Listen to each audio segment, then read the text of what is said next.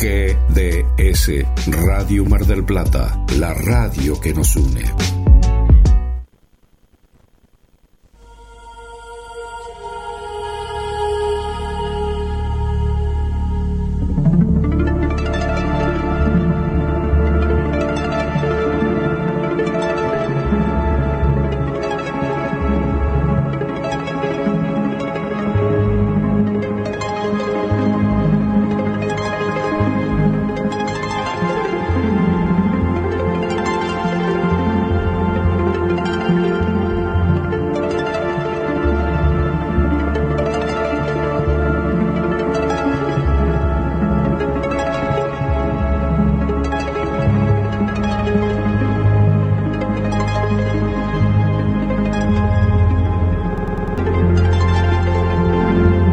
Comienza en GDS, la radio que nos une a las puertas de Magonia.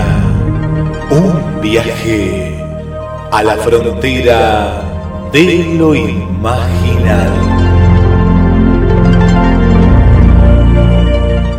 Y vamos preparando el equipaje para un nuevo viaje en el cual dialogaremos, analizaremos sobre los mitos y leyendas de Argentina, comparados con los mitos desde diferentes lugares, desde donde vos nos estás escuchando. En la locución, Guillermo San Martino y le doy la bienvenida al conductor Carlos Matos. ¿Cómo estás, Guillermo? Buenas noches. Buenas noches, Carlos. Muy bien, muy bien. Bueno, hoy retomamos el viaje hacia los mitos y leyendas de nuestro país, que bueno, al, ser un, una, al tener una geografía tan extensa, también eh, la diversidad de mitos es, es grande, aunque hay comunes denominadores, como hemos venido charlando, eh, dentro del mismo país y con algunos mitos de otros lugares. Esto de escuchar hablar de determinados personajes es pintoresco, eh, nos retrotrae a la infancia, pero también cada mito tiene un mensaje, un sentido, algo que comunicar. Hoy vamos a, retomar donde dejamos en la primera parte en eh, los mitos antropomorfos, los seres antropomorfos. Vos sabés que eh, hay distintas maneras de clasificarlos. Están los mitos que hacen referencia a las metamorfosis. Generalmente son aquellas, aquellos relatos que cuentan de qué manera eh, un ser humano, una persona, se transforma en un animal. Puede ser un pájaro, puede ser un mamífero.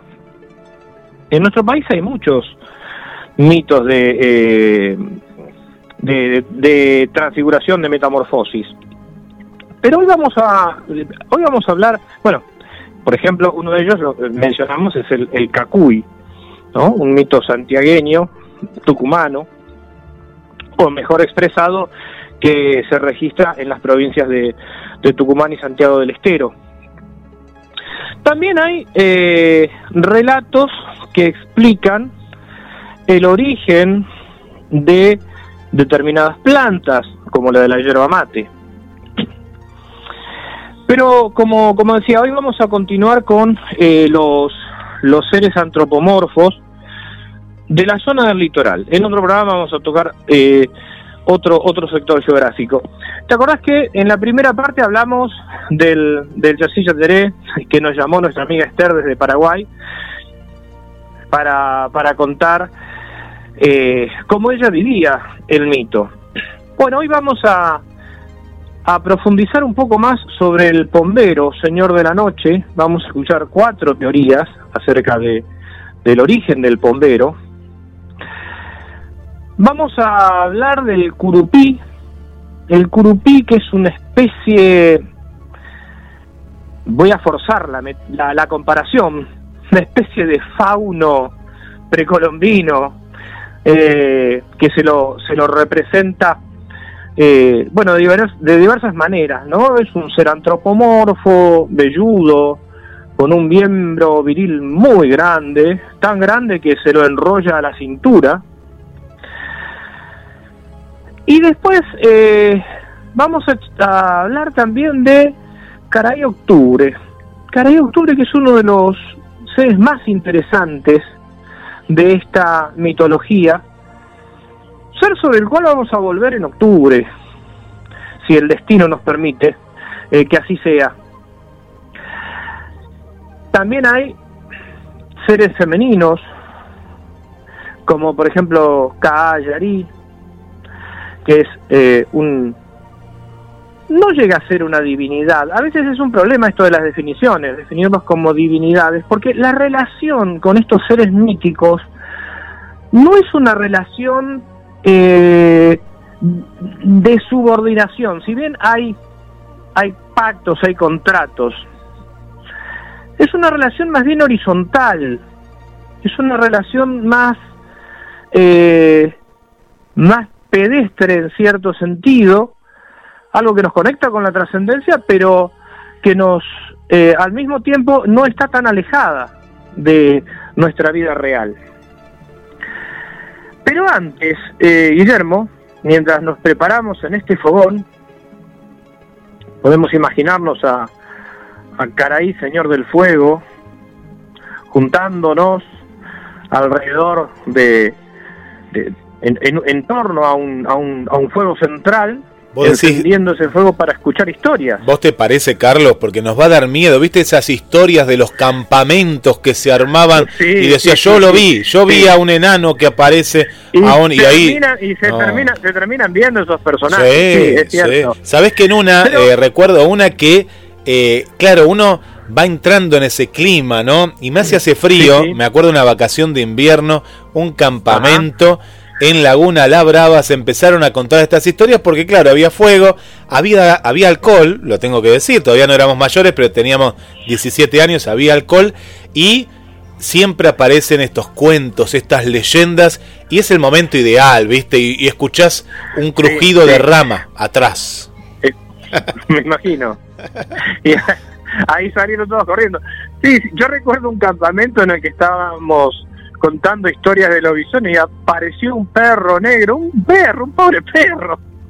Pero yo no sé si, si el temor hizo que muchos lo vieran mucho, lo vieran este más grande, ¿no? Salió todo el mundo corriendo. era un perro que se acercó nomás porque había fuego a ver si podía comer algo.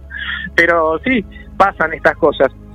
Y lo bueno de rescatar estos, estas anécdotas como la que vos decís de, de la adolescencia en un campamento, o como hablábamos en el programa anterior, de esas largas mesas familiares donde los abuelos, las abuelas contaban estas cosas, es que uno se asusta, uno convive, percibe, palpa al mito vivo y después, cuando va creciendo, va encontrando otro sentido, otra razón de ser de ese mito, que tiene una, una enorme validez.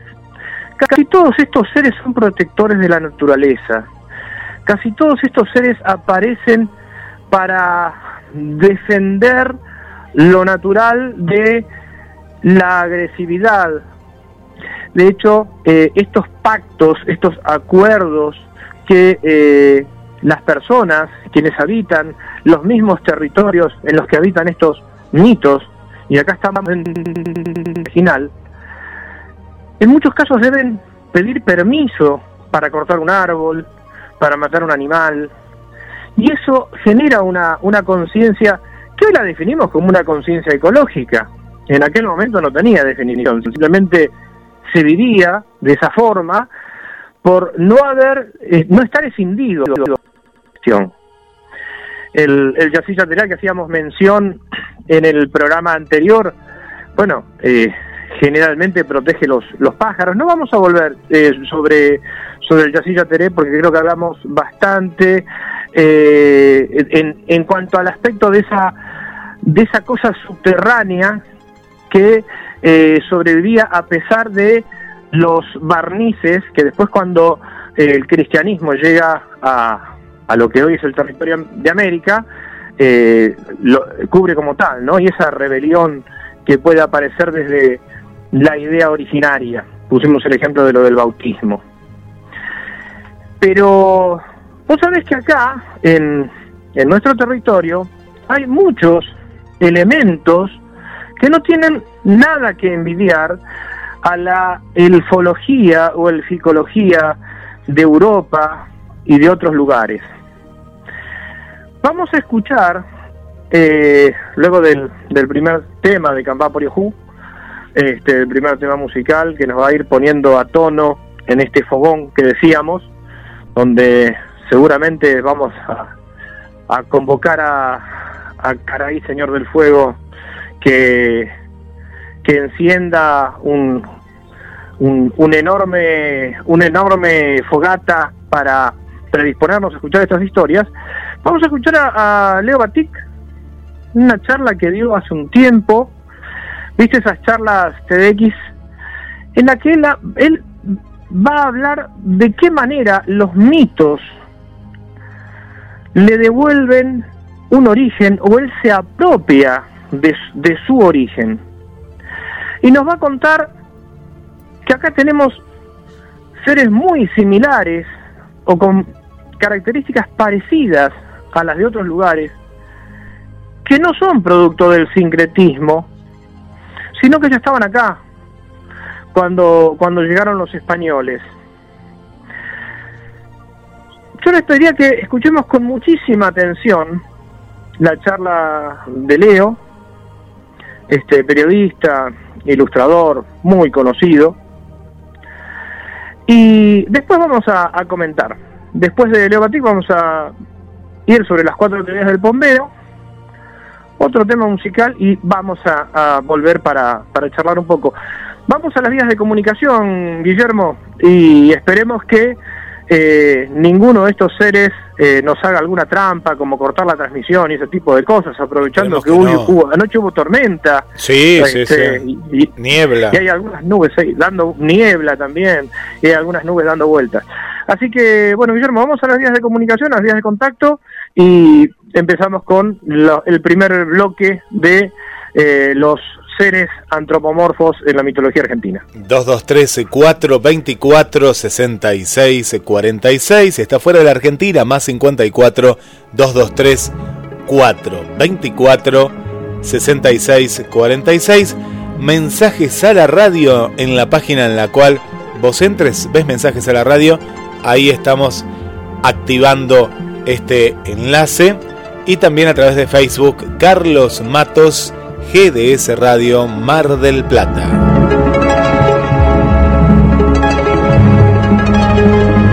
Bienvenidos a un nuevo viaje.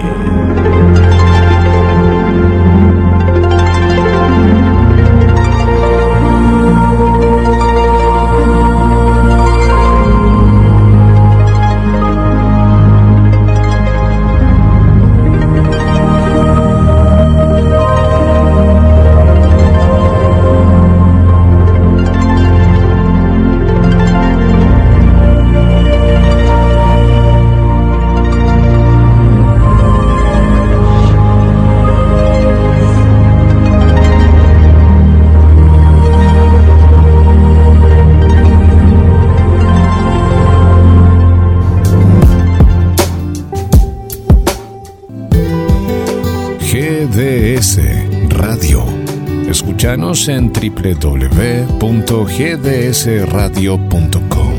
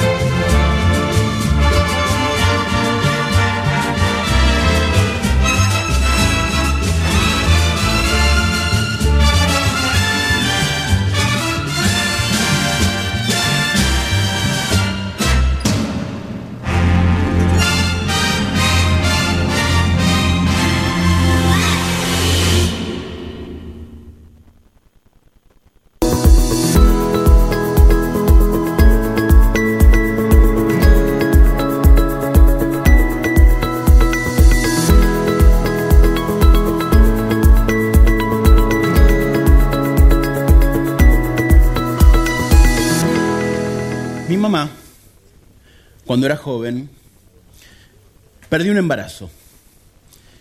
Y eso significó que para poder salvarle la vida, ya no pudo tener más hijos. Creo que en ese momento mi papá hubiera dado la vuelta al mundo para poner en sus brazos a alguien a quien poder llamar hijo. Y así fue como una mañana de marzo eh, en el 69 en la ciudad de La Plata, calurosa y húmeda, como siempre, este, aparecí yo. La verdad que siempre supe que era adoptado. Siempre agradecí todo lo que me dieron, me llevaron a recorrer el país entero, porque mi papá decía que yo en algún momento iba a recorrer el mundo, pero que antes tenía que conocer mi país para poder valorar y para poder comparar. Y aún así, con todo el amor, algo adentro mío estaba generando una pregunta. Y la pregunta era, ¿de dónde vengo? ¿De dónde vengo? Una tarde pararon en, la puerta de una clínica privada y me dijeron, ¿ves? De ahí venís. Claro, pero no era la pregunta que yo quería hacer. Así que tuve que aprender a preguntar. Quizás por eso es que soy periodista. En algún momento la pregunta surgió porque yo necesitaba saber por qué mi piel era de un color distinto al de mis papás, por qué mi pelo era diferente, por qué dibujaba con mi mano izquierda. Entonces un día pregunté por mi mamá biológica. Creo que mis papás estaban aterrados. Y entonces hicieron lo mejor que pudieron y es permitirme darme la libertad para que buscara. Ahí aprendí algo que aún hoy conservo como periodista. Tener la libertad para preguntar no quiere decir que uno obtenga ni una sola respuesta. Pasó mucho tiempo hasta que logré hacer la pregunta adecuada y me llevara a la primera pista que me acercaba a conocer a mi mamá biológica. Y esa primera pregunta llevó a la primera respuesta, que fue que la enfermera que tenía todos los archivos de los padres biológicos con los padres adoptantes con los chicos había muerto en un incendio durante la dictadura militar.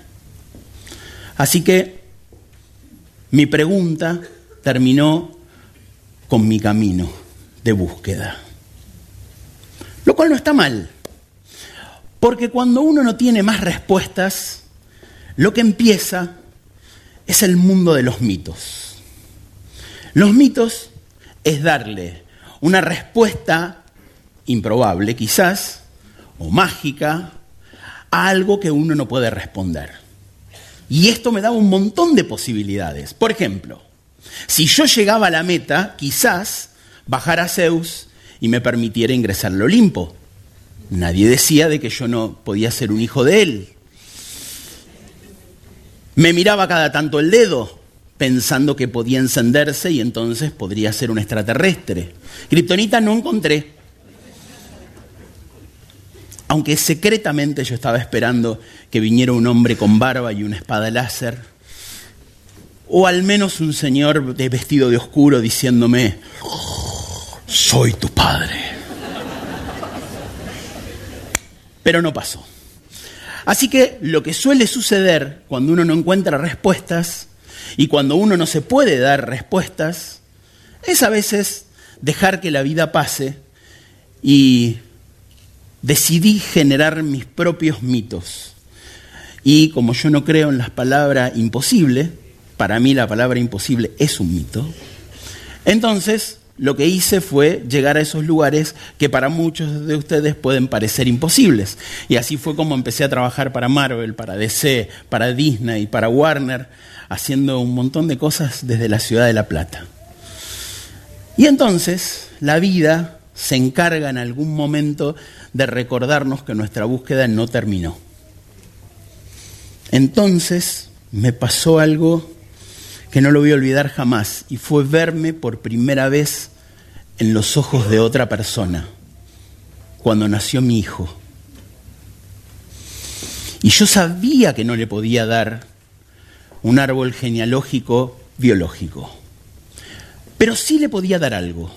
Sí le podía dar algo que yo había aprendido con esos viajes alrededor del país y que tenía que ver con mis raíces. Yo le podía dar a mi hijo mis raíces, pero no cualquier raíz. Yo quería darle la raíz de los mitos. Porque yo había recorrido el mundo y había escuchado muchas veces acerca de hadas, duendes y seres fantásticos que viven en distintos lugares de la tierra, pero acá parecía que no. Vieron que parece que acá en realidad todo empezó con la llegada de los españoles. Todo parece eso. Pero decidí en algún momento que iba a hacer esa búsqueda y entonces con un contrato con una editorial me embarqué en una búsqueda de nuestros mitos. Lo bueno es que no estaban incendiados. Había algo que susurraba, que había manos apretadas diciendo que no querían hablar, que no querían contar otra vez su historia para que fuera tergiversada.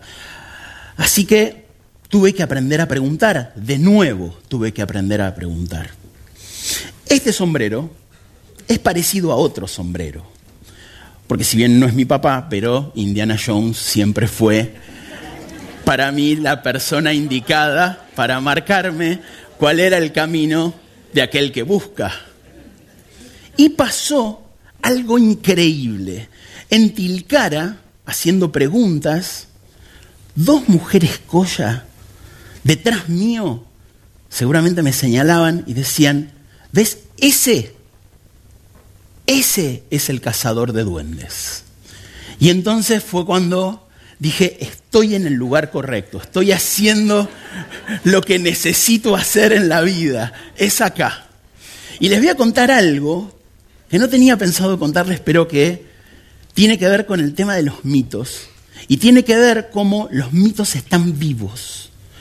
Todo el tiempo van cambiando y van mutando. Y así fue como en Tilcara escuché a un músico que se llama Ricardo Vilca. Ricardo Vilca toca una música hermosa y para agradecerle, como soy ilustrador, además, le hice un dibujo de él con orejas de duende, ¿no? Tocando así con forma de duende y él lo empezó a utilizar en, este, sus recitales, en sus, este, en sus conciertos y Ricardo falleció. Y alguien decidió que ese duende estuviera tallado en su tumba. Y desde ese momento, en Tilcara, se dice que a la noche, en algunos momentos, se ve al duende Vilca con su música recorriendo los valles. Miren qué increíble, alguien que buscaba mitos termina generando uno. Pero en realidad, ese susurro todavía estaba, esas historias que yo quería escuchar estaban ahí porque se lo debía a mis hijos que iban a empezar a aparecer después, este, pero yo quería contarles esas historias de antes, de antes de la llegada de los españoles. Y entonces pregunté, lo que a todos se nos ocurriría preguntar, bueno, en este país, ¿hay sirenas?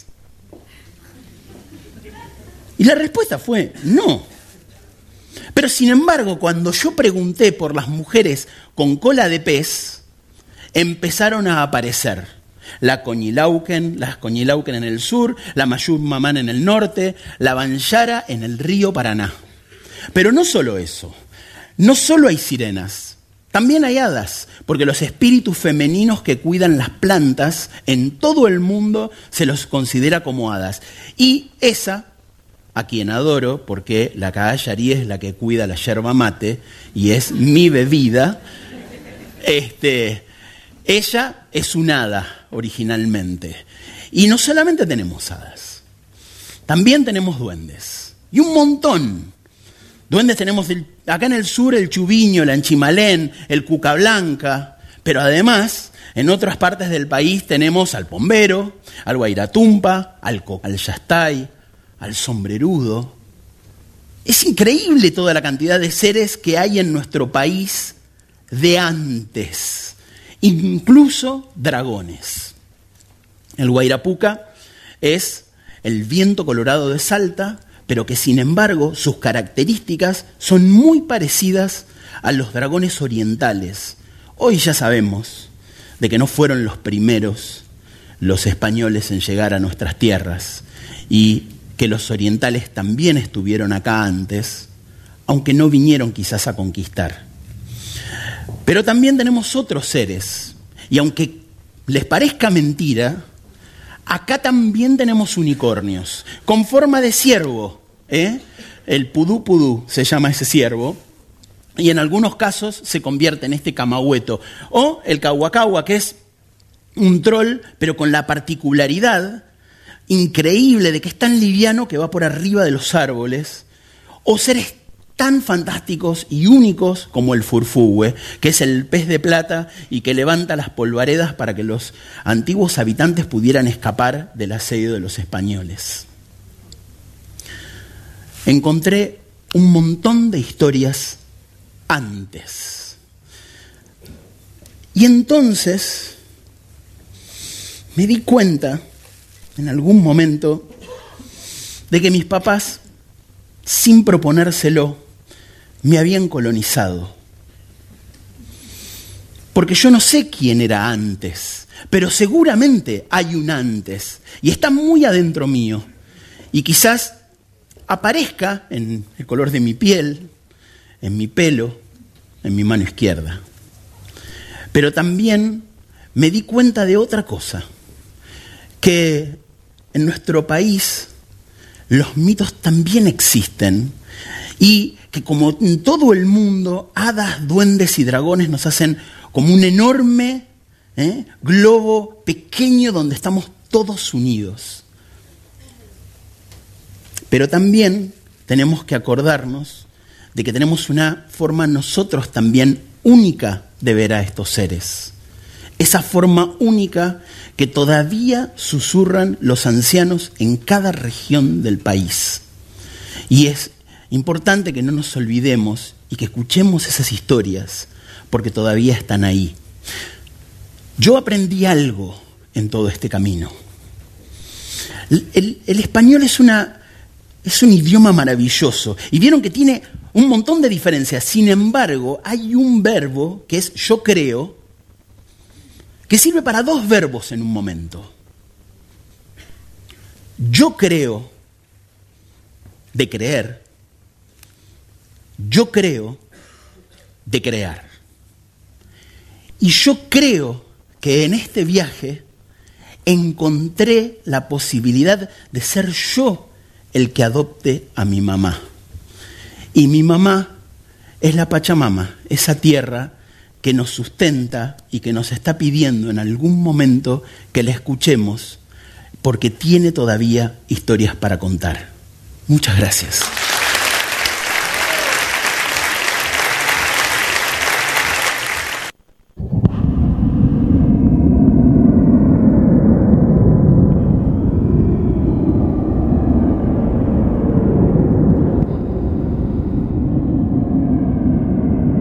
Áreas boscosas o rurales del norte de Argentina, sur de Brasil, Paraguay y nordeste de Uruguay, existen relatos y reportes de un extraño y pequeño personaje considerado un tipo de duende o enano del bosque y que es propio de la mitología guaraní y es frecuentemente reportado.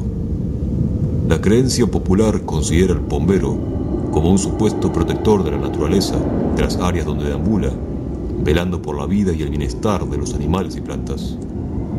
Se cuenta que este personaje suele atacar y perseguir a aquellas personas que poco antes cazaron, pescaron o talaron de forma indiscriminada o dañaron el medio ambiente de alguna forma.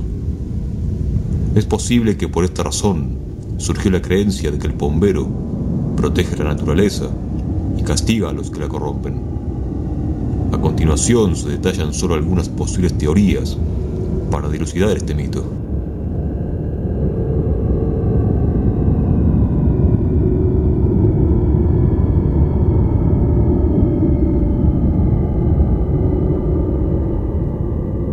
Una de las muchas características que se relatan sobre el bombero es que suele ser atraído por las mujeres y las acecha y acosa a tal punto de que puede embarazarlas, por lo que por este motivo es que pueden existir personas que lo utilizan como una excusa para explicar nacimientos o embarazos no deseados o fuera del matrimonio. Otro aspecto de este ser es el hábito de llevarse personas por la fuerza hacia lugares muy apartados.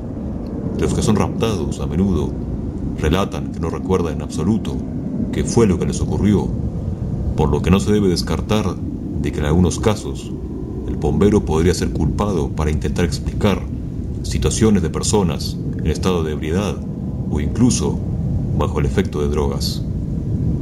En otros relatos, el bombero se lleva a los niños que han sido desobedientes y a los que deambulan solos al mediodía, a la hora de la siesta o tarde por la noche, por lo que nuevamente al bombero se lo puede usar como una razón para que los niños se comporten, se duerman o para evitar que salgan de sus casas solos. Estos son solo algunos ejemplos de cómo el bombero, según la teoría, podría ser solo una invención para intentar dar una explicación o solucionar diferentes asuntos o problemáticas propias de una comunidad. También existen especulaciones acerca de un origen basado en mitos europeos de duendes mezclados con mitos regionales.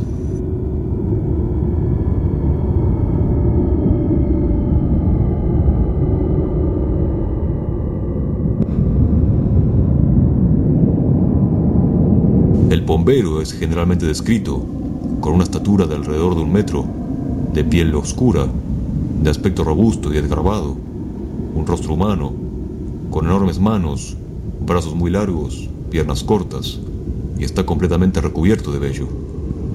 Es muy fuerte, incluso más dura que aparenta, y posee movimientos torpes y bruscos. Una descripción que en general recuerda al de un simio o algún tipo de primate por lo que al menos algunos avistamientos desde lejos del bombero podrían haber sido confusiones con animales conocidos, como por ejemplo el mono aullador negro o carayá, de un tamaño similar. Se debe tener en cuenta además la idea de que se trata de un primate completamente desconocido e incluso de algún tipo de pequeño homínido, como el Homo floresiensis, que de acuerdo al registro fósil era prácticamente de la misma estatura. Un homínido inteligente de este tamaño podría ocultarse fácilmente en cuevas, aberturas en el suelo, cavernas subterráneas incluso en oquedades de los árboles. Se destacan además las similitudes que existen en la apariencia del bombero con la de otros humanoides desconocidos, pero mucho más grandes, como los Bigfoot norteamericanos, incluyendo el curioso hábito de raptar personas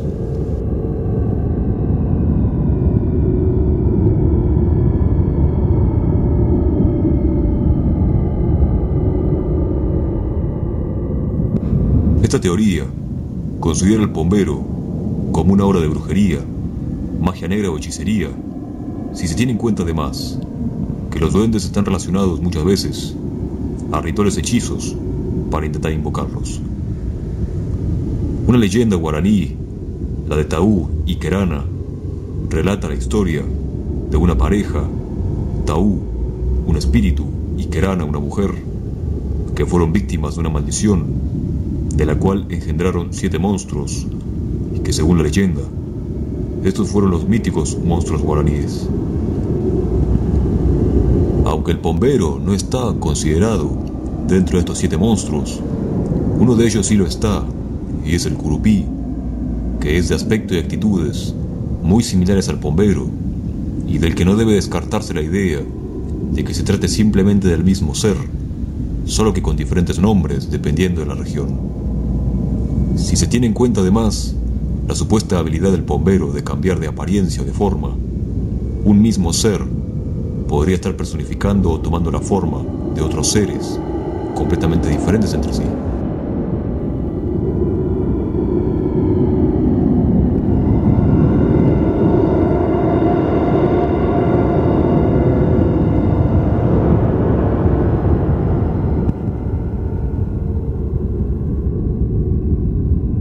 Carácter violento, vengativo y fácilmente irritable, al bombero aparentemente lo enfurece simplemente el hecho de pronunciar su nombre en voz alta o imitar su silbido, lo cual debido a estas actitudes difícilmente puede ser considerado realmente como un ser benévolo o con buenas intenciones.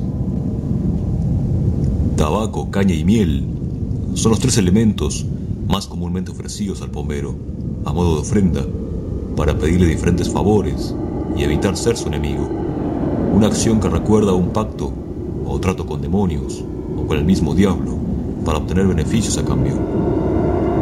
Diferentes habilidades o poderes descritos en el bombero son bastante similares a los comúnmente descritos en seres demoníacos o malignos, como por ejemplo la de cambiar de forma, utilizar constantemente engaños y artimañas, relatos de puertas que se cierran solas, objetos que desaparecen o caen, escuchar pasos y voces en el patio de las casas, vengarse atacando o arañando personas, y la atracción del bombero por las mujeres, en especial por la noche, recuerda el mito de los incubos, demonios con apariencia humana que abusan mujeres.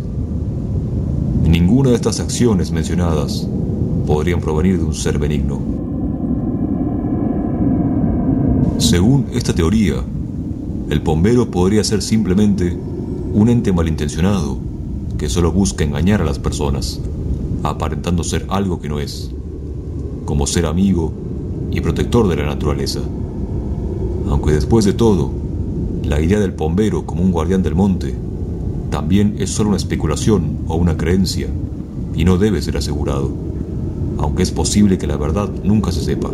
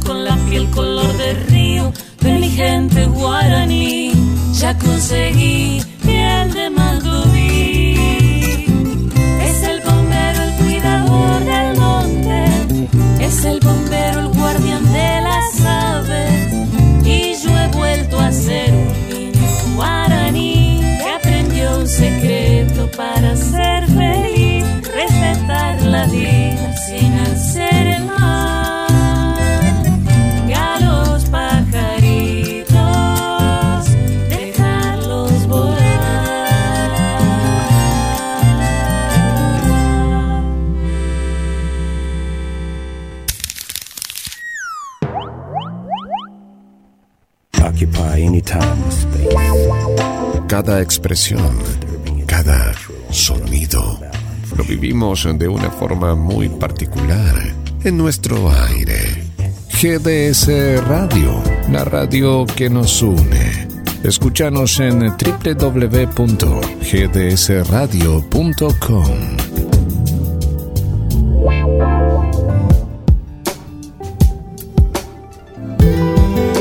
GDS Escúchanos en www.gdsradio.com.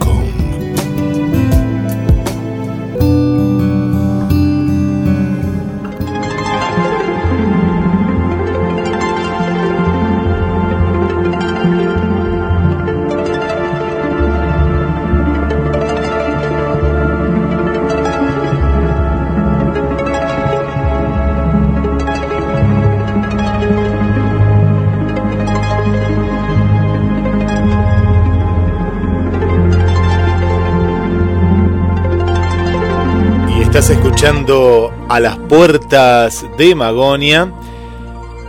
Y después de escuchar esta, esta canción, que bueno, eh, prácticamente es una canción infantil, a mí, Carlos, se me vino a la mente otra cosa totalmente mm, opuesta a esto.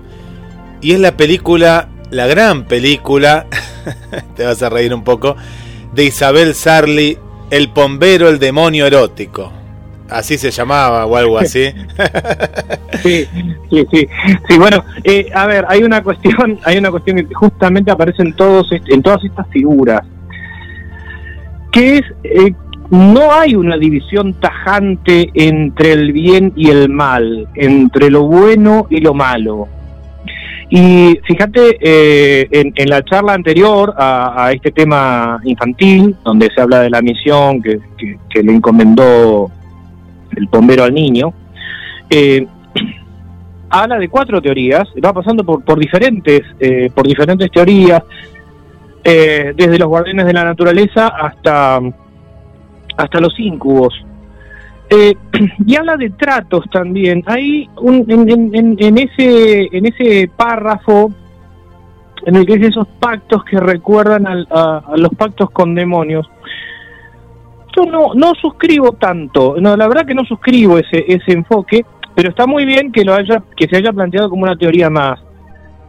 En realidad es eh, muy similar a los acuerdos que eh, en prácticamente en todos los pueblos originarios de todo el mundo eh,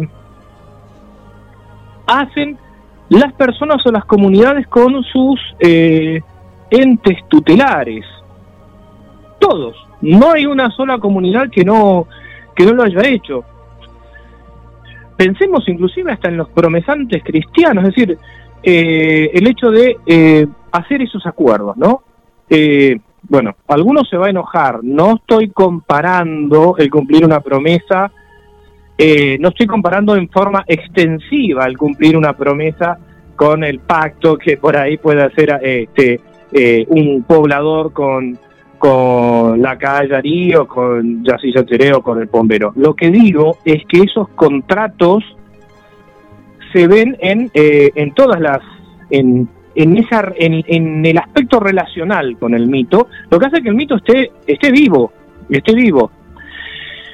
Eh, bueno, hablamos de, del pombero también como una mutación del, del curupí, hay otra de las teorías que, que escuchamos, eh, lo asocia a, mm, al, avistamiento del carayá. Yo no sé, ¿vos, viste los, conocés los monos aulladores, los carayá, Guillermo? Sí, sabés, Carlos, que los he visto cuando he viajado. Eh, y es, eh, sí, sí, sí, los conozco, ¿no? Y yo no sé si te lo podés confundir, ¿no? Porque el mono, eh, no sé, tiene un andar un, andar diferente, ¿no? A, lo que se habla del pombero. Sí, sí, lo he visto. Además, además, otra cosa, Guillermo, estamos, partamos de la base que quienes hablan del pombero eh, viven en ese lugar y, conocen perfectamente al tranquilamente, tranquilamente. Es decir, claro. O sea que, fíjate, esto, esto es muy interesante, porque quien formula esa teoría, diciendo que el pombero la descripción del bombero es el resultado de la confusión con el carayá, bueno, es alguien que lo formula desde un escritorio. Porque, a ver, eh, este, quienes viven, comparten ese espacio con los carayá, son quienes hablan del bombero, o sea, no se lo podrían confundir. Están hablando de otra cosa, están hablando de otra cosa, de otra cosa diferente, ¿no? Eh, fíjate de qué manera los mitos a veces son desguazados desde otras formulaciones que creo que terminan generando bastante confusión. Hicimos referencia a una de las explicaciones que da Elsa Pastechnik, eh, folcloróloga misionera de apóstoles,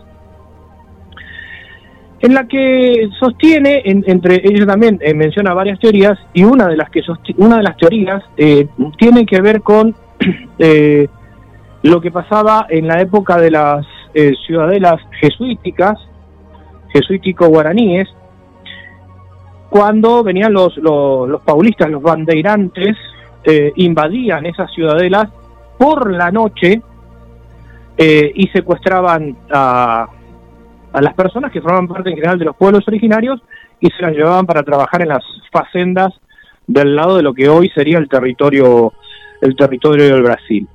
Es decir, que los mitos también en muchos aspectos se sustentan en, en hechos reales que a veces alimentan el mito. El mito de la Callarí, de esta hada que mencionaba Leo Batik, de los yerbatales, este ente femenino que se le presenta al, al trabajador, a quien está cosechando la, la hierba, eh, tiene características también relacionales en cuanto a los pactos y a los acuerdos, porque dicen que los trabajadores acuerdan que cada yarí los proteja. Entonces se desposan con, con, con a través de una ofrenda y el trabajador tiene únicamente relaciones con Callarí. Si el trabajador traiciona a Callarí, Callarí se venga y puede llegar hasta la muerte.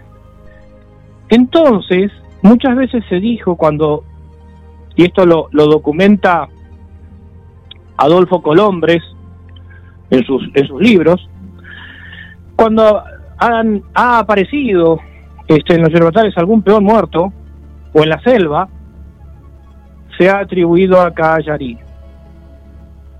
Ahora bien, ¿habrá sido Callarí o habrá sido las condiciones terribles que ha tenido que soportar ese trabajador en ese lugar? Y acá nos encontramos con el mito pintoresco que es muy que, es muy bello estéticamente, sus historias son cuasi oníricas, pero por otro lado nos encontramos la utilización del mito para poder ocultar otras realidades. Esto es complejo, verdaderamente. Es algo similar a lo que hablábamos en algún momento del mito del familiar, Guillermo, no sé si vos recordás, eh, cómo se empleaba el mito del familiar, de esa especie de perro enorme, este, para ocultar las desapariciones de, de, obreros, de trabajadores en, en, los ingenios azucareros. ¿Recordás esa, esa, esa vez? Bueno, sí, sí, sí, me acuerdo, me acuerdo. Por eso, por eso, este, eh, la verdad que eh, la pervivencia del mito es profundamente polifacética. A mí la historia de Cagliari realmente es una de las que me gustó desde niño. Imaginar esa, esa hada eh, protectora de la, de, la, de la yerba mate eh, y que al mismo tiempo cuida al trabajador. Pero con el paso del tiempo, también uno va descubriendo de qué manera desde el poder se utilizan los mitos como mecanismo de control social y de ocultamiento. Eh, el viaje a la frontera de lo imaginal nos permite analizar estas perspectivas, esta polisemia, estos, estos elementos que, eh, que no podemos dejar de tener en cuenta. Bien, eh, Guillermo, no sé si tenemos algunas, algunos mensajes antes de, continuar. Sí, Carlos, Carlos, muchos mensajes eh, que nos van llegando a la radio en diferentes vías. Saludamos a Berenice desde Querétaro, México, que nos manda Eh, saludos al programa, excelente tarde, gracias también por estar ahí con nosotros. Saludos, bueno, las chicas de Paraguay están como muy atentas. Por un lado el primer mensaje es de Miriam, Miriam Peralta, Muni Peralta, y que está con nosotros. Y eh, que ellos creen mucho en el bombero. Acá, acá nos pone que genial, un abrazo. Dice, sí, los mitos más ciertos que hay, ¿no? Lo de los duendes y, principalmente el bombero. Esther, que también está ahí en Paraguay, dice, cuidadito con el bombero, aquí en Paraguay se lo respeta y mucho. Y después nos acota que Ah, bueno, yo la, asusté un poquito más, porque claro, cuando me pone eso digo, bueno, entonces te va a visitar a la noche y me pone que soy malo, pero después me aclara, que dice, hay muchas personas que contaban que podían verlo atándose una cinta negra en la frente y que era la única forma de poder verlo. También hay personas que lo encomiendan al cuidado de familia, especialmente los hombres que viajan y dejan a sus eh, familias solos para que los cuide en su ausencia y es así que dicen que nadie puede acercarse y que realmente cuida, pero hay que darle premios, eh, ¿no? Como contaban, cigarrillos, caña y miel, hasta se hace pasar imitando sonidos de animales, nos cuenta Esther, Carlos. Sí, cambia y cambia de forma. Bueno, Esther, yo lo conté en más de un programa y Miriam también. Este, yo nací en, en Resistencia, en, en la provincia del Chaco y bueno, mi, papá era de Misiones y mi abuela era del Paraguay. Así que todos estos mitos de los que hoy estamos hablando eh, nutrieron mi infancia y por supuesto que yo me cuidaba del bombero acá, ya viviendo en Mar de Plata cuando acá no hay bombero, ¿no? Este, bueno, en relación al bombero lo habíamos comentado también en el programa pasado, hay una diferencia de enfoques en el Paraguay y en Argentina una diferencia relativa.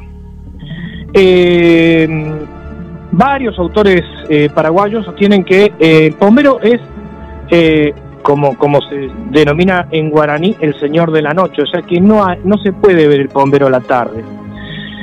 en Argentina, algunos folclóricos reportan el bombero a la hora de la siesta, pero desde el Paraguay nos, nos contestan y nos responden, no, ese es el Yací Yateré. Eh, yo suscribo más la idea por la, forma en la que se denomina al bombero en guaraní, que sí, que realmente el bombero es un mito propiamente de la noche. Es un mito propiamente de la noche. La mayoría de los testimonios lo asocian a su vez a la noche, en tanto que el Yací Yateré es el de la siesta y no parecería ser una mutación del bombero, sino un mito, un mito diferente. Eh, y sí, es esta especie de proteo que va tomando, va tomando diferentes formas, ¿no? Y bueno, ahora vamos a pasar al Curupí y después también a, eh, después del Curupí a Caray Octubre, a ver, Miriam y, Esther, ¿cómo, ¿cómo celebran allá cada octubre? Eh, eh, para mí es uno de los, como lo dije al empezar el programa, eh, es uno de los mitos que deja mayores enseñanzas. Insisto, hay que sacarse esa idea maniquea de los seres malos y los seres buenos. Yo creo que el mensaje de estos grandes mitos es que nadie es totalmente bueno y nadie es, tota-, es totalmente malo, que esas condiciones coexisten en nuestro interior y que así como nosotros, estos mitos también, estos seres míticos, pueden este, asumir actitudes bondadosas más allá de otras actitudes eh, rebeldes. Bueno, Guillermo, reiteramos las, las vías de comunicación eh, y seguimos entonces con Curupí y Caray Octubre. Seguimos adelante con los mitos y vos del otro lado, este es el momento para que te comuniques si todavía no lo hiciste. Si estas historias te las contaban de pequeña, de pequeño. Y queremos escucharte al más 54 223 4 24 66 46. Mensajes a la radio y en Facebook Carlos Matos y GDS Radio Mar del Plata.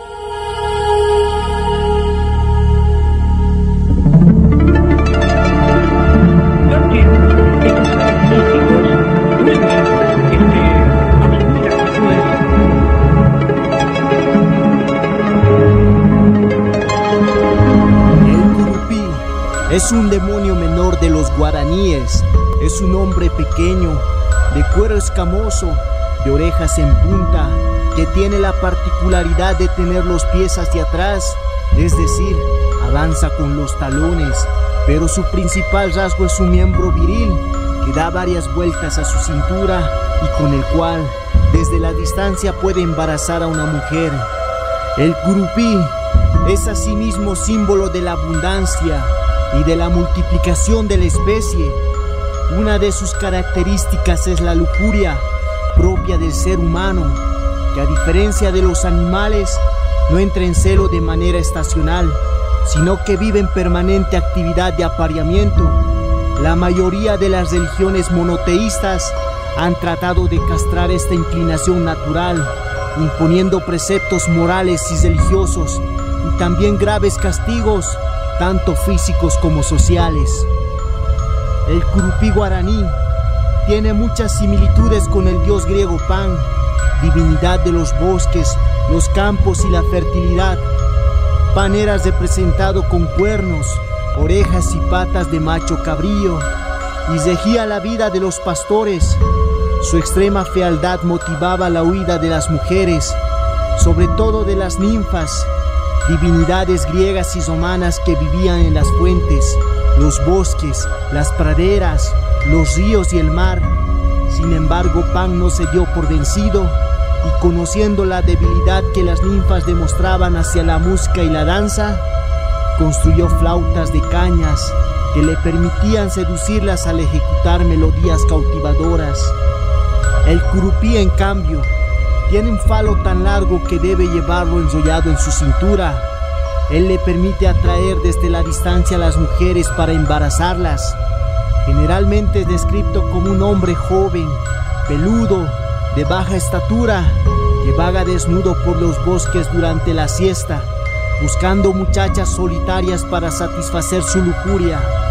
Las madres invocan al curupí para asustar a sus hijas para evitar que deambulen solas por la selva, ya que si se lo cruzaran quedarían preñadas. Para seducirlas, el curupí consigue tentarlas realizando señas obscenas desde los ramazones que les provoca la pérdida de la razón, sufriendo ataques de epilepsia. El curupí tiene desplazamientos torpes que provocan la burla y el destrato con facilidad. El secreto para volverlo inofensivo consiste en cortarle el pene, su principal arma y propiedad.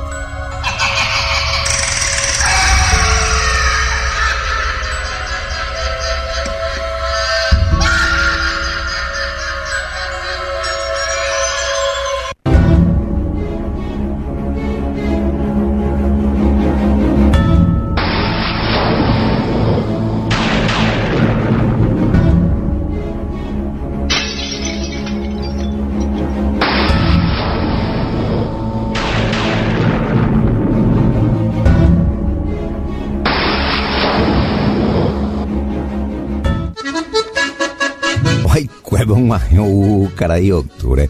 Yuru he tu nandi wi. Hanyin kai kana pau wata poka poka. Iwo koya pere oga. Hare onwa eta o kai upuna. Kwara no se move. Apu aye tevero ambo pupu mandi o agüero adatizo kabati hakumanda mosun hayoka. Yo para ai puebu aha aroma supe se pumpare tani sene puaka leka ya yuru aqua amuñane katuete se kokwepo imbaite opaite hi upura se tapui omboyewa ryguasu kurekura hay una costumbre guaraní muy difundida en el campo. Recibir a cara y octubre, comiendo en forma abundante. Cara y octubre, Nelson Quintana Rembiapó, Argüello Duoñe M.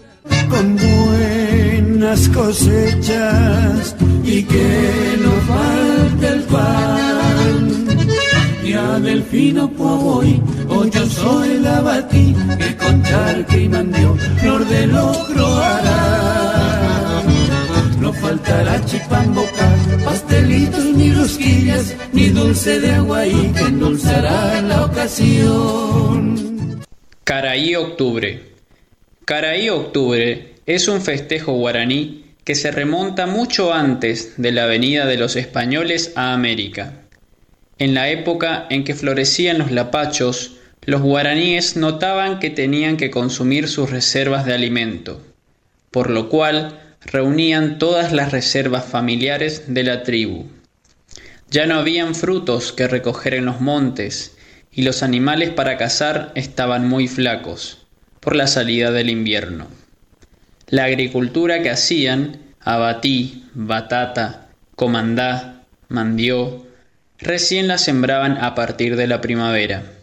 En fin, lo único que había por doquier era una miseria galopante. El guaraní era un hombre muy positivo en su manera de pensar. No veía mejor forma de correrle a la miseria que haciendo una gran comilona, con todo lo que podían conseguir de alimentos, danzando al dios Tupá para contrarrestarle al duende, que según ellos era el causante de la hambruna. Cuando vienen los españoles a América y convivieron con los guaraníes, vieron precisamente que al inicio de la primavera también se quedaban cortos con sus provisiones. Desde ese entonces se reunieron todos los primeros de octubre para hacer un gran banquete, que no era otra cosa que la costumbre guaraní incorporada a la vida de los españoles en América. Y le bautizaron al duende de los guaraníes Caraí Octubre. Oído por mí, de los más viejos de la región, contaban que en su niñez veían a sus mayores seguir ciertos ritos para los primeros de octubre. Al levantarse bien temprano, agarraban un arreador y pegaban en todos los rincones de las piezas, incluso debajo de las camas. Luego iban a la cocina y procedían de igual forma, siempre cantando como una letanía. Que se retire cara de octubre de esta casa. Que se retire cara de octubre de esta casa. También dejaban en las puertas de las casas alimentos para que quienes pasaran por ahí con hambre los tomen. Pero lo más lindo de todo era que se juntaban muchas familias y cada cual llevaba lo que tenía. Hacían un hermoso banquete, un gran baile a los postres, para así comenzar bien el año, con buenas cosechas y que no falte el pan.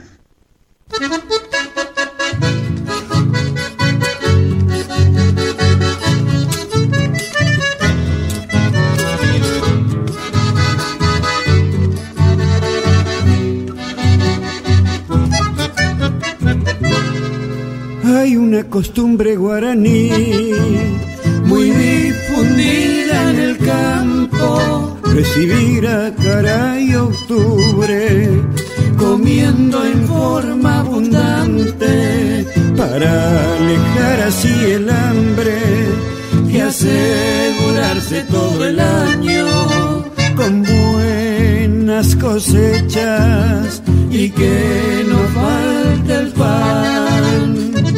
Ya del fino voy, o yo soy la batí, que con charque y mandió, flor de logro hará. No faltará chipamboca, pastelitos ni rosquillas, ni dulce de agua y que endulzará la ocasión.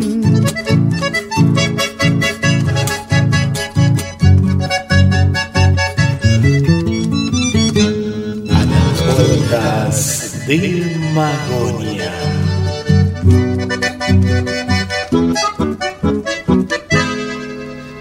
Nunca estará por demás para alegrar la reunión, escuchar buen chamamé con guitarras y acordeón. Y así caray octubre, tu chao y de Ibará, como ya es costumbre de la correntinidad. Yo delfino voy, o yo soy la batí, que con charque y mandió, flor de locro hará. No faltará chipamboca, pastelitos ni rosquillas, ni dulce de agua y que endulzará la ocasión.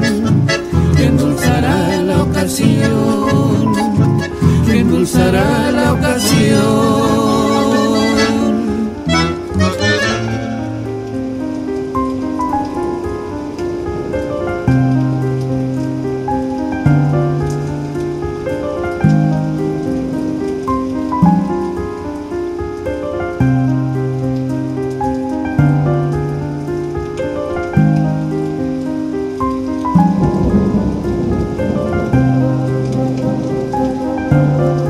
Un saludo para María Vanessa desde Montreal, Canadá. Un saludo para Mariana Balser desde Concordia. Y aquí de Mar del Plata, Nora nos deja la siguiente leyenda familiar. Ahora, murió. Hola, buenas noches. Murió una hermana, una tía mía, hermana de mi papá y mi mamá siempre le tenía terror a las lechuzas. Y antiguamente se velaba en la casa y era en el campo donde vivían ellos que la velaron. Y bueno, mi papá, fuimos con mi papá, yo era chiquita, tenía siete años, ocho.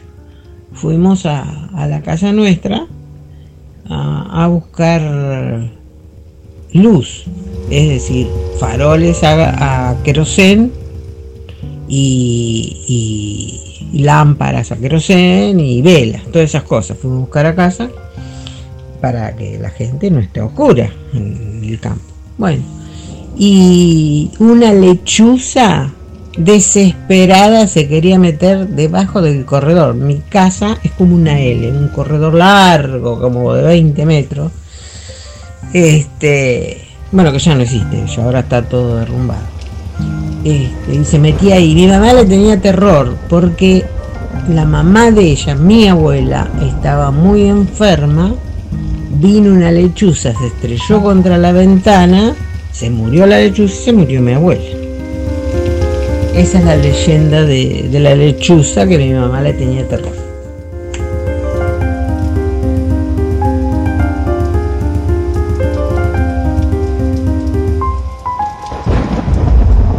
La lluvia de fondo, la historia de Nora, que le mandamos un beso y agradecemos. Es como que se torna especial, ¿no? Especial.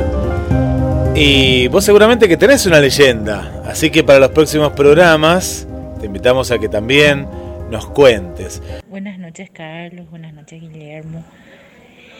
Bueno, el caray de octubre, eh, la celebración aquí obviamente se hace cada primero de octubre se lo considera un, un señor eh, muy hambriento que pasa casa por casa, que se lo, se atribuye como que eh, tiene que haber una, una abundancia para recibirlo, para que te vaya todo bien el mes y el resto del año.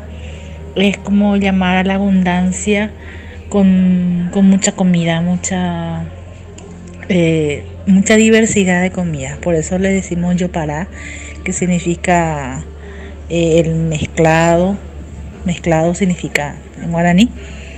Y, bueno, se, se disfruta de esa forma y se le asusta más bien a los chicos, cuidado con el, el, el señor el caray octubre, le decimos que el señor de octubre, caray significa señor, y, y así, es uno de los mitos más que no da miedo, no da miedo como, como los anteriores, por ejemplo, que estaban mencionando que se lo respeta mucho, porque por más que mucha gente no cree, acá igual se lo respeta mucho.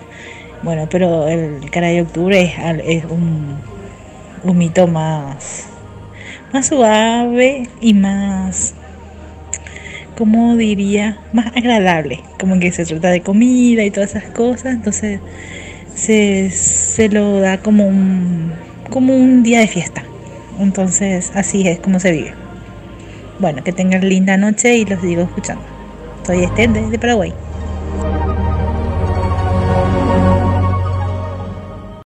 Por aquí le mandamos un beso muy grande también para Irina, que está escuchando desde Córdoba Capital, a Gisela, desde la localidad de Quilmes, a Lorena, el Café Ufológico, de siempre está presente también ahí con nosotros, a Patricia, nos escucha desde Ecuador, una nueva amiga, a Sonia y a Adriana aquí de Mar del Plata.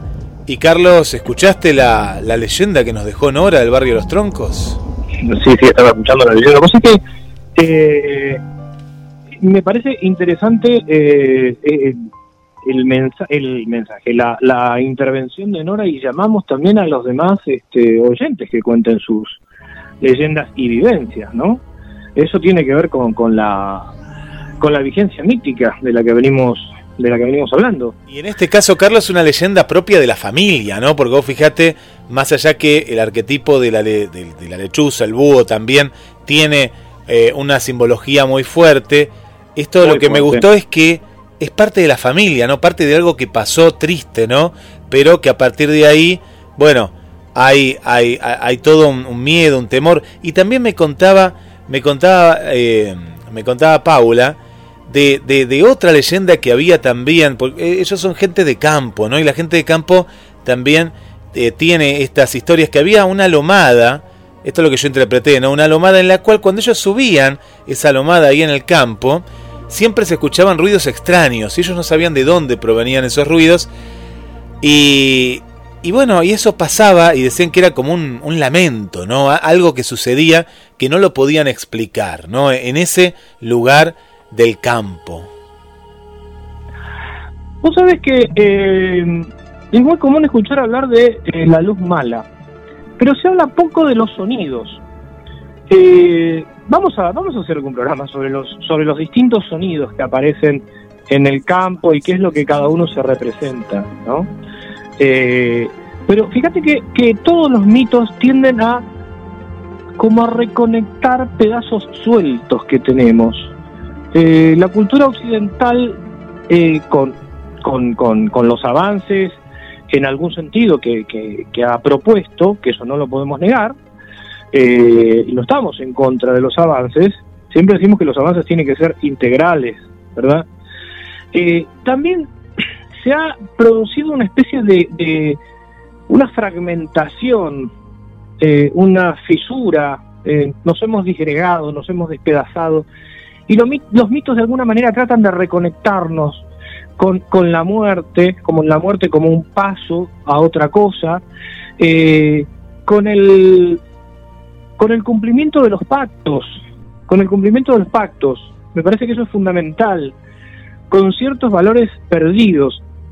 Fíjate acá cuando eh, escuchábamos acerca de, de Octubre, hay algunos autores que lo describen como una especie de demonio que castiga eh, a quienes no han sido previsores.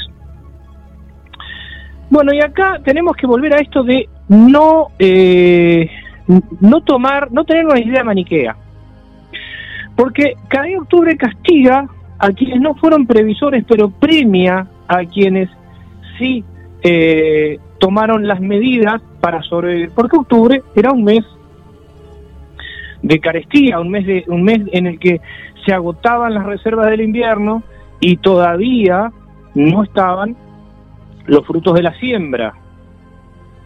Y fíjate que además aparece algo muy importante, esa, esa celebración el primero de octubre, donde eh, hacían una gran comilona, pero era una comilona, una comilona comunitaria, que se hace, hacían, yo digo, se hacían, bueno, porque acá en Mar del Plata prácticamente esto no se ve, eh, pero en, en el norte de nuestro país, eh, Paraguay, inclusive en parte de Río Grande do Sul también, es algo que se sigue. Y fíjate que esto nos habla de una economía de reciprocidad, una economía de reciprocidad. Creo que eh, sería realmente de un gran beneficio recuperar todos estos mitos y que las niñas y los niños de nuestro país se apropiaran de esos mitos, ¿no? Como decía este, Leo Batik en, en esta charla que escuchamos en la primera parte, para internalizar desde lo arquetípico la importancia del compartir. Y acá voy a reivindicar a Caray Octubre, que algún autor lo acusa de, de demoníaco. Eh, Caray Octubre premia a quien fue previsor y castiga a quien no lo fue, condenándolo a un año de miseria. Yo quisiera recordar la parábola de los talentos, dicha por Jesús, donde justamente quien hace florecer esos talentos, este,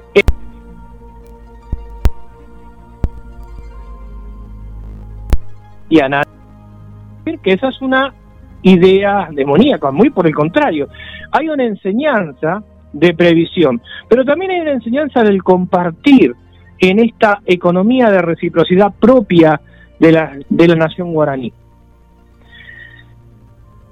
Desde ahí creo que tenemos que volver a tenemos que volver a encarnar los valores que nos proponen estos mitos. Guillermo, se nos fue el tiempo por lo que estoy viendo acá. Sí, sí, sí, un programa muy, muy, muy interesante que va a haber más, va a haber más muy pronto. Eh, así que la verdad que, que viene bien analizarlo, ¿no? aparte de los mitos. también un poco que van saliendo. Se, entrecortó, Guillermo, justo me, superpuse a lo que vos ah, estabas diciendo. No, no, no, que digo que de un mito sale otro mito, sale otra interpretación. Eh, es, muy interesante esto, es, como prácticamente inagotable. Es, es inagotable, sí, y vamos a, a comentar, a, charlar sobre el testimonio que nos trajo Nora, porque esto eso da, da, para, da para todo un programa, ¿eh? Da para todo un programa. Eh, ya el programa, el capítulo que viene, no vamos a tocar eh, los seres mitológicos de Argentina, pero vamos a volver porque mm, con, con este tema, porque nos faltan unos cuantos. Yo no sé si... ah, bueno, quiero saludar acá a nuestra amiga sapricista María Vanessa, que está siempre atenta, allá en Montreal. Y eh, Miriam eh, y Esther, no sé si nos, nos habrán comentado algo de cómo celebran el de Octubre. Bueno, acá tengo algunos saludos más antes de, despedirnos. Argelia, ah, Argelia desde el centro también ahí nos manda, ah, nos manda saludos, muy interesante el programa. Eh, por acá, ¿qué más tenemos? Ah, bueno, Adriana la habíamos saludado, también está. Eh, no, no, me parece que se asustaron bastante, se asustaron bastante nuestras amigas, pero bueno, ahí están escuchando. Y, y, lo que yo veo que vos decías, ¿no? Comidas típicas, ciertos rituales que hemos perdido nosotros, porque acá en Mar del Plata hay que contar, somos prácticamente porteños, ¿no? La cercanía con la capital federal nos ha eh, dado ese manto de, digamos, de, olvido en muchos de estos temas. pero cuando uno se adentra un poquito más, ¿no? Al interior del país eh, y, ni que hablar a nuestras hermanas chilenas, paraguayas y, demás, es que todavía lo tienen, yo lo noto, Esther es una persona joven, igual que Miriam, y lo tienen a flor de piel. Y acá tenemos que remontarnos, no sé si a vos te pasa, Carlos, pero a, a los padres o a los abuelos, ¿no? En algunos casos, como para encontrar algún mito, ¿no? No, no, no lo tenemos tan cotidiano. Hay, que retroceder, eh, hay que retroceder mucho eh, y bucear en nuestras propias infancias. Ah, eh, a, ver, los, los niños, las niñas, hoy día conocen, no sé si mucho, pero bastante sobre hadas, duendes, dragones, y está muy bien, que quede claro que no acá no estamos contraponiendo unos mitos a otros, porque en definitiva tiene que ver con la sabiduría primordial. Lo que sí, desde acá hacemos fuerza para rescatar lo que nos es propio, lo que nos pertenece, lo que nos da, Más lo que fortalece, lo claro, los, los valores de nuestra, de nuestra propia este, idiosincrasia. Sobre este último eh, ser del que hablamos, como decía, si, si el destino quiere, si, el destino nos permite, eh, lo tocaremos en octubre porque tiene eh, connotaciones impresionantes acerca de todo el esquema económico que tenía el pueblo guaraní. La parte del cultivo comunitaria, comunitario, la parte que era individual, eh, de qué manera los jesuitas toman eh, instituciones previas, propias de la población guaraní, este, y la aplican en esas ciudadelas. Hoy hicimos simplemente una, una punta de lanza. Bueno, Guillermo, llegamos al final. Nos vamos, nos vamos Carlos, gracias por este gran programa y este viaje en el cual aprendemos todos los martes un poco más de historia, leyendas y cultura. Nos encontramos entonces el martes próximo para, desde las puertas de Magonia, hacer otro viaje a la frontera de lo imaginal. Hasta el martes próximo.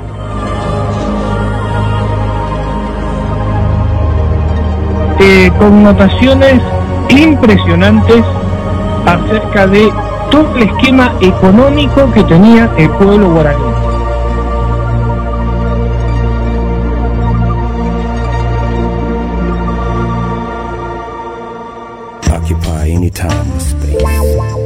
Cada expresión, cada sonido, lo vivimos de una forma muy particular en nuestro aire.